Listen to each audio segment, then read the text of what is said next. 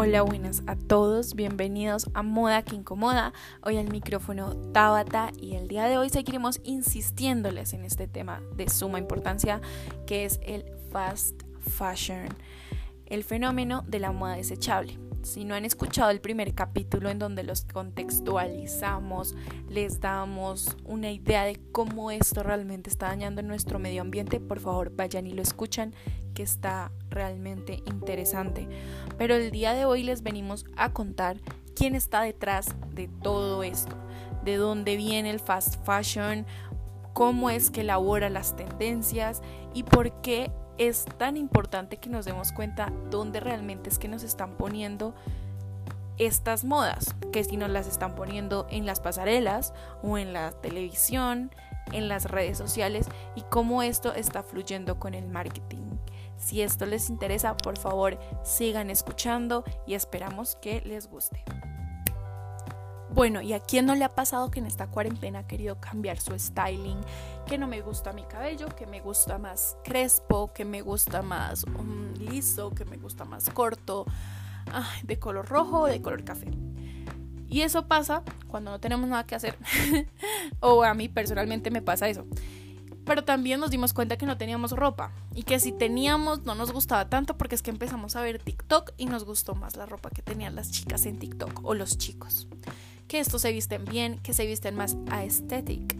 Eh, este término súper, súper utilizado ahorita en redes sociales.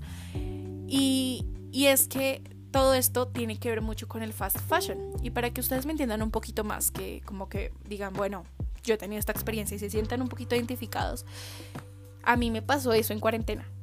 Y yo creo que a más de una le pasó, más de uno le ha pasado que, bueno, yo me puse a ver una serie porque en vacaciones tenía todo el tiempo del mundo y pues encerrada no podía ni salir a cine ni salir con mis amigas, lo único que tenía era las series. Entonces yo dije, bueno, pues pongámonos a ver una serie. Yo no, yo no soy muy amante de las series, debo confesar.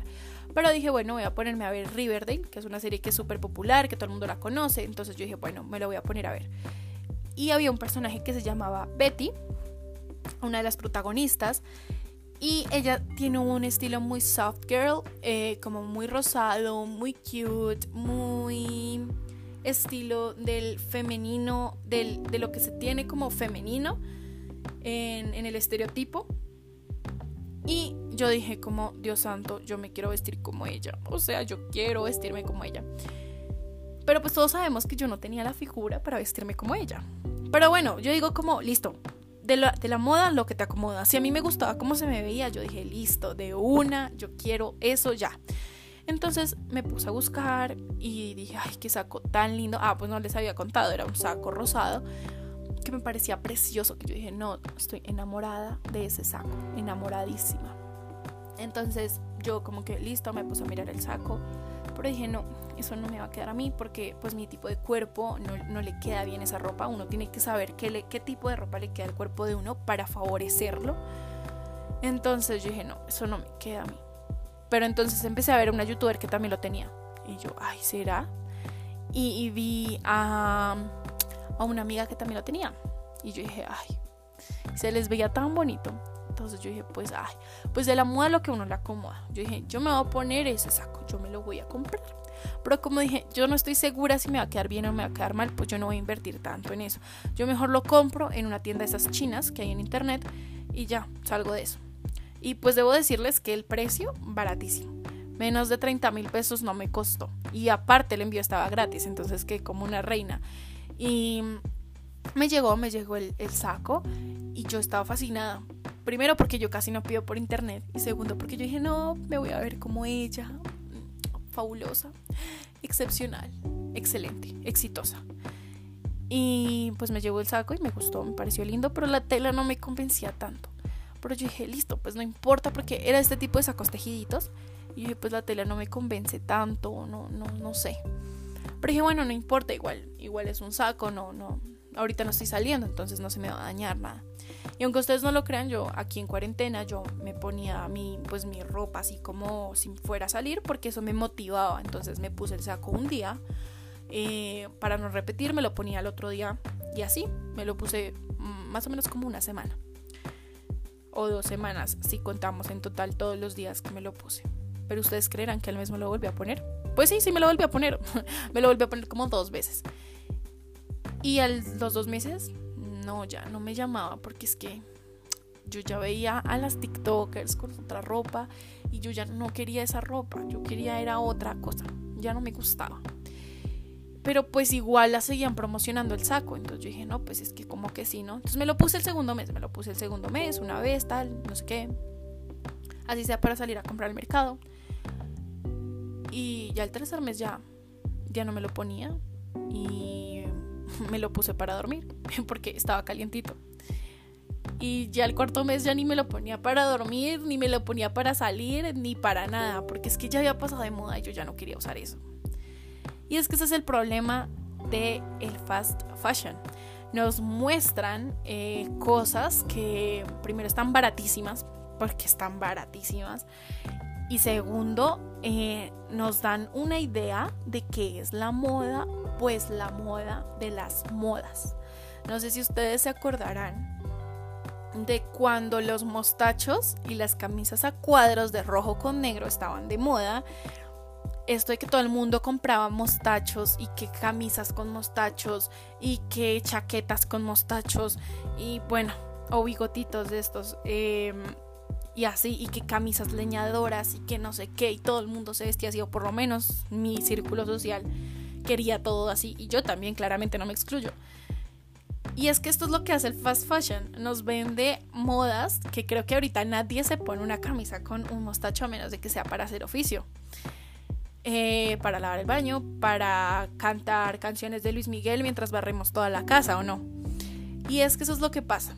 Nos venden cosas bastante baratas que saben que van a pasar de moda, pero ellos al final terminan ganando. Pero terminan ganando a costa de un sufrimiento de las personas que que hacen, esta, hacen estas prendas, que las confeccionan, porque para la gente que no está familiarizada con esta situación, la gente que está detrás de estas confecciones están en malas condiciones, eh, no se les paga lo suficiente, trabajan muchísimo tiempo y les pagan menos, menos, muchísimo menos de un salario mínimo aquí en Colombia.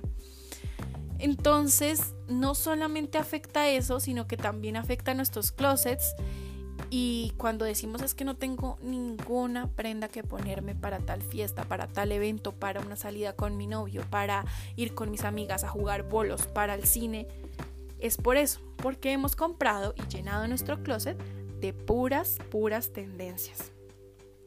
Y eso es lo que ocurre. Si ustedes quieren como conocer un poquito más de este tema, les invito a ver eh, tres documentales eh, que están en Netflix de por qué la moda necesita una revolución y una reconstrucción, porque esta industria. El primero que me gusta muchísimo y que fue el primero que vi fue The True Cost, que creo que es muy, muy popular, todos están en Netflix, y nos hablan directamente de este tema, directamente cómo suena, sin pelos en la lengua y de cómo está esta situación, ¿no? Luego hay otro que se llama The New Black o The Next Black, la verdad no, es, no me acuerdo muy bien, pero también nos habla de, de, absolutamente lo mismo. Y por último, un Rabel que nos habla de, de cómo podemos, o sea, todas las toneladas de ropa que se desechan y cómo eh, se pueden reciclar o bueno, como, como las, las, las personas que están contando el documental hacen esta reflexión de cómo llegan estas toneladas de ropa a plantas de reciclaje y que me parece un tema bastante duro y del cual a veces no tenemos tanta conciencia eh, que está acabando con nuestros closets, con nuestro dinero y con lo más importante que es nuestro medio ambiente, que si no han escuchado el capítulo anterior, se trató del medio ambiente, creo que eso ya se los había dicho al inicio, pero no vale, vale la pena recordárselos. Entonces, en esto consiste, pero como pudieron ver, toda este, todo este impulso, todo esta, mm, toda esta situación que está detrás, ¿quién la impulsa? Las redes sociales, los influencers, porque no sé si han visto eh, hauls de youtubers que les ofrecen colaborar con, con, con marcas, no, no diré nombres preferiblemente, pero con páginas chinas que les mandan muchísimas prendas de ropa. No sé si, si los han tenido la oportunidad de ver pero les mandan muchas, muchas prendas de ropa. Y, y es que esto no lo veríamos con marcas como Chanel, como, no sé, eh, Silvia Cherasi, no lo veríamos con marcas que son realmente de alta costura, Dolce Gabbana, eh, bueno, varias de estas, de estas marcas. No veríamos que le regalaran de Dolce Gabbana a una youtuber eh, conocida 30 prendas de ropa o un Chanel jamás veríamos eso. ¿Por qué? Porque claramente, pues primero es de alta costura, antes que todo, y eso la hace tener como un nivel más alto.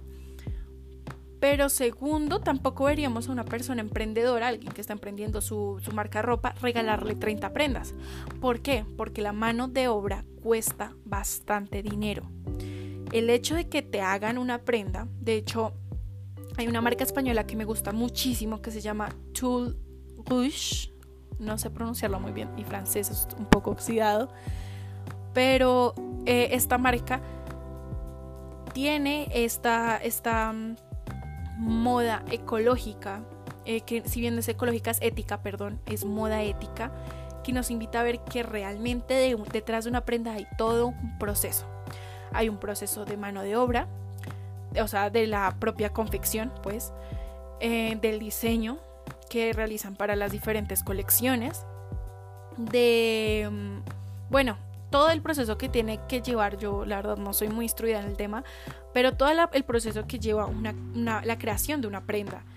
Y es por eso que a veces nos duele el bolsillo y decimos, ay no, no, yo no voy a pagar 70 mil pesos por un, un, un qué, no sé, un bralet, 70 mil pesos, yo no voy a pagar eso o 160 mil pesos por una camisa, jamás en la vida. Bueno, aunque a veces se exceden, vamos a ser sinceros, a veces exceden con los precios, pero, pero ustedes entienden mi punto. En este caso, por ejemplo, las blusas creo que están en un promedio de 50 euros más o menos en esta página que les digo. Y yo decía, pero yo no voy a pagar 50 euros por una blusa que yo puedo conseguir en 10 euros en una página de estas chinas. Jamás en la vida voy a pagar eso, jamás.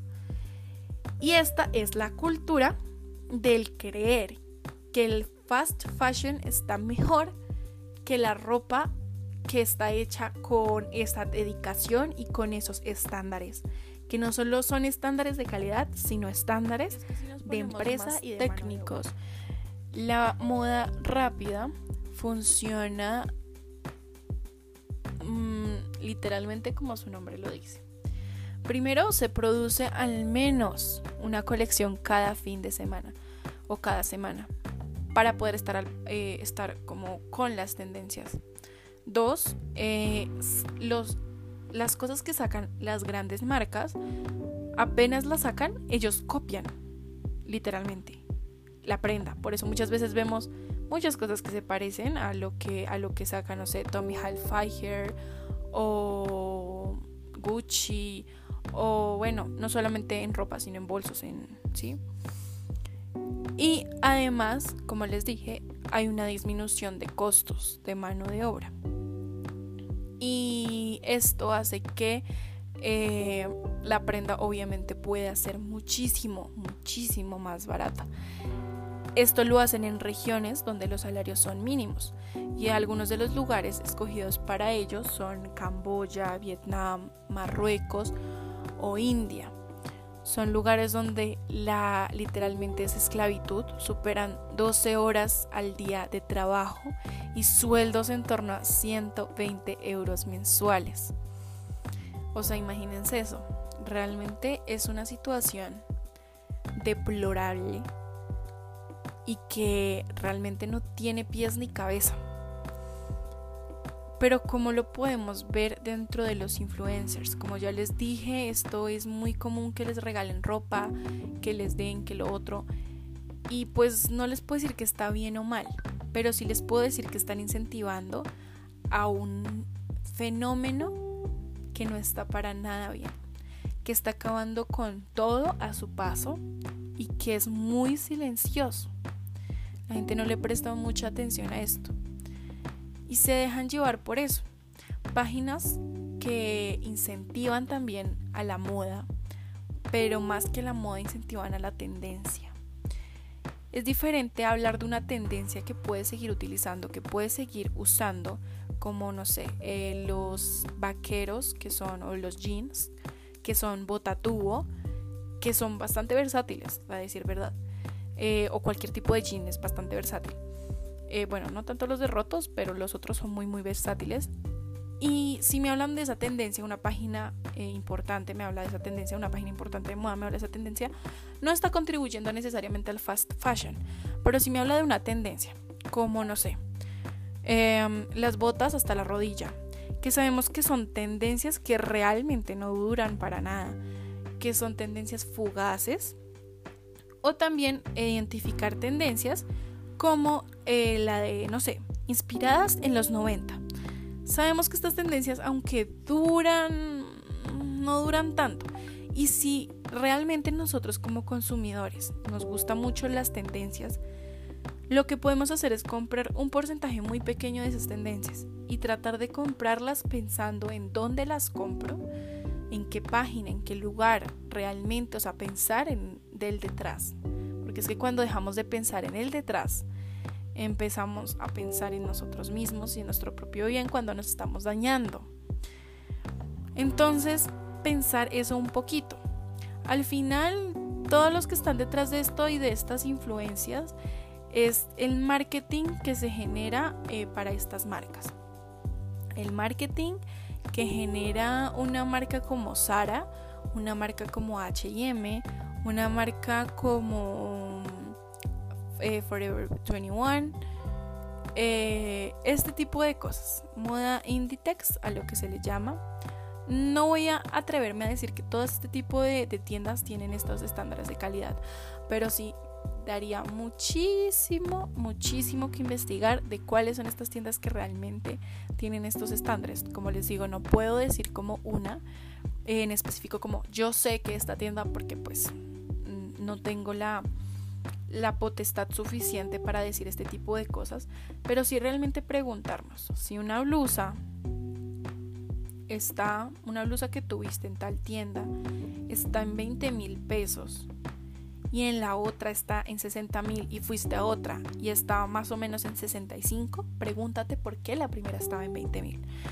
Es eso, es el preguntarnos si esto es realmente necesario. Esa es la clave para acabar con este fast fashion, que es complicado de acabar porque a todos nos gustan las tendencias, a todos nos gusta comprar lo último que salió, pero sabemos que no va a durar mucho. Pero la clave está ahí en pensar un poquito más antes de comprar. Piensa en todas las veces que has dicho, ay, no tengo ropa, no tengo una sola prenda que ponerme hoy. Piensa en esos momentos acuérdate siempre de eso cuando vayas a comprar, ponte un recordatorio en el celular de cuando vayas a comprar, acordarte de esa frase y verás que te va a ayudar un montón. Y no solo te vas a ayudar a ti misma, sino vas a ayudar al ambiente. A no comprar más de lo que ya tienes. A no comprar cosas que sabes en tu profundo ser, porque uno sabe, uno sabe, a mí no me engañen con que uno no sabe, uno sabe cuando una cosa uno no se la va a volver a poner a no contribuir a este tipo de cosas. Claves, claves que les doy así, facilitas para que no se me vuelva en un 8 comprando ropa, viendo si esto es realmente moda ética o no es moda ética. El armario cápsula. El armario cápsula es algo clave que les voy a contar y que realmente les va a ayudar mucho tanto a su bolsillo como a sus closets. El armario cápsula es algo que nos va a facilitar la vida completamente. Recomendado 100%. Este nos va a permitir dejar de comprar tantas cosas por tendencia porque vamos a sentir que tenemos más ropa cuando en realidad no tenemos tanta, pero tenemos la necesaria y la que se nos ve bonita, la que nos gusta, la con la que nos sentimos bien y vamos a terminar utilizándola toda y sacándole provecho, que creo que es lo más importante de todo. Pero ustedes dirán, ¿qué pasa con las tendencias? O sea, si yo me compro este me, hago este armario cápsula, entonces, ¿qué, ¿qué hago? Le vamos a destinar un porcentaje pequeño a esas tendencias, un 5, un 10% dentro de todo nuestro closet, que no nos ocupe mucho y que además sea funcional, que no sé, si me gusta este pantalón eh, acampanado, que está divino, pero todos sabemos que esos pasan de moda rápido. De hecho, en un, en un momento un tiempo que estaba muy de moda los pantalones a líneas. De hecho, yo tengo uno de esos a líneas rojo que tengo yo, pero es a líneas de estos que son así como ceñiditos en la parte de arriba y abajo son bota campana, muy al estilo de los 90. Entonces, cuando nosotros caemos en comprar más de tendencia que otra cosa es cuando nos quedamos sin ropa, nos quedamos, ay, pero no tengo nada, pero en realidad sí tienes mucho, sino que lo que pasa es que todo te lo compraste en tendencias y ahora ya nada te gusta porque te lo compraste en el calor del momento. Entonces, les digo, sí, cómprense tendencias porque a todos nos gusta, pero cómprense en lugares que primero ustedes sepan la calidad de la ropa, que sepan que realmente están comprando algo bueno, algo que está con los estándares de, de los que ya hablamos y además que sepan que es versátil, que le pueden sacar el jugo de pronto cuando ya deje de ser tendencia.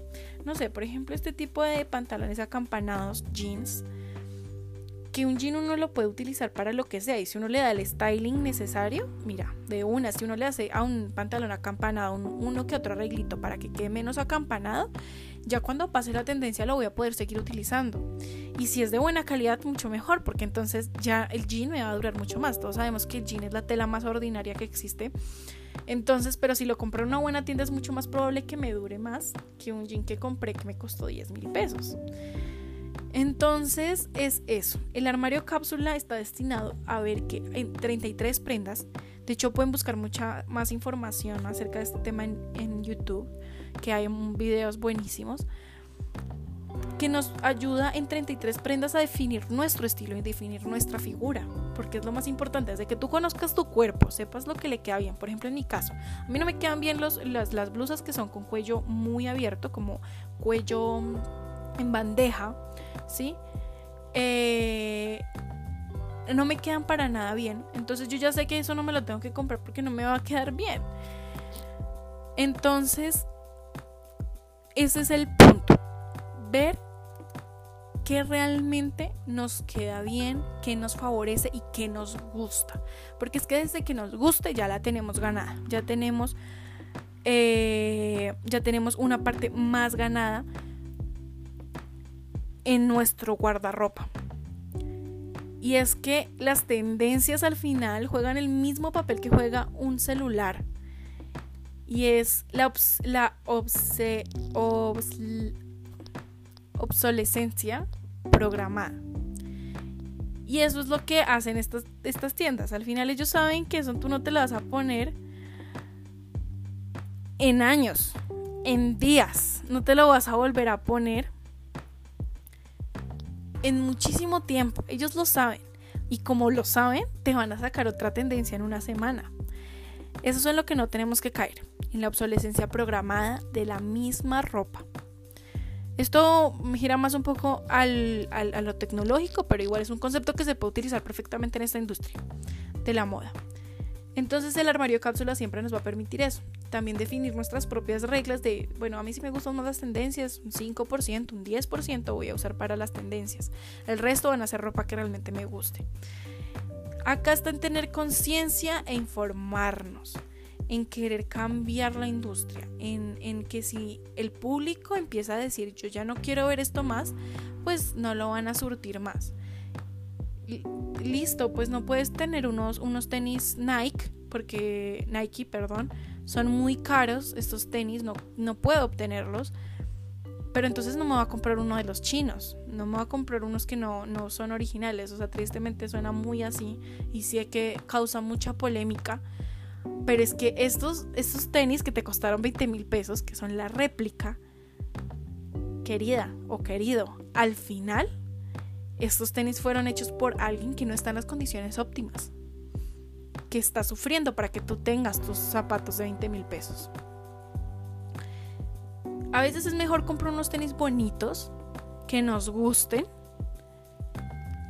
y que de pronto no sean los Nike, pero que nos gusten y que sepamos realmente que estamos contribuyendo con ya sea la industria nacional o internacional, eso sí ya cada quien verá qué es lo que compra, pero sabemos que estamos contribuyendo con algo que sí está bien moralmente, que está bien, estás pensando en el otro.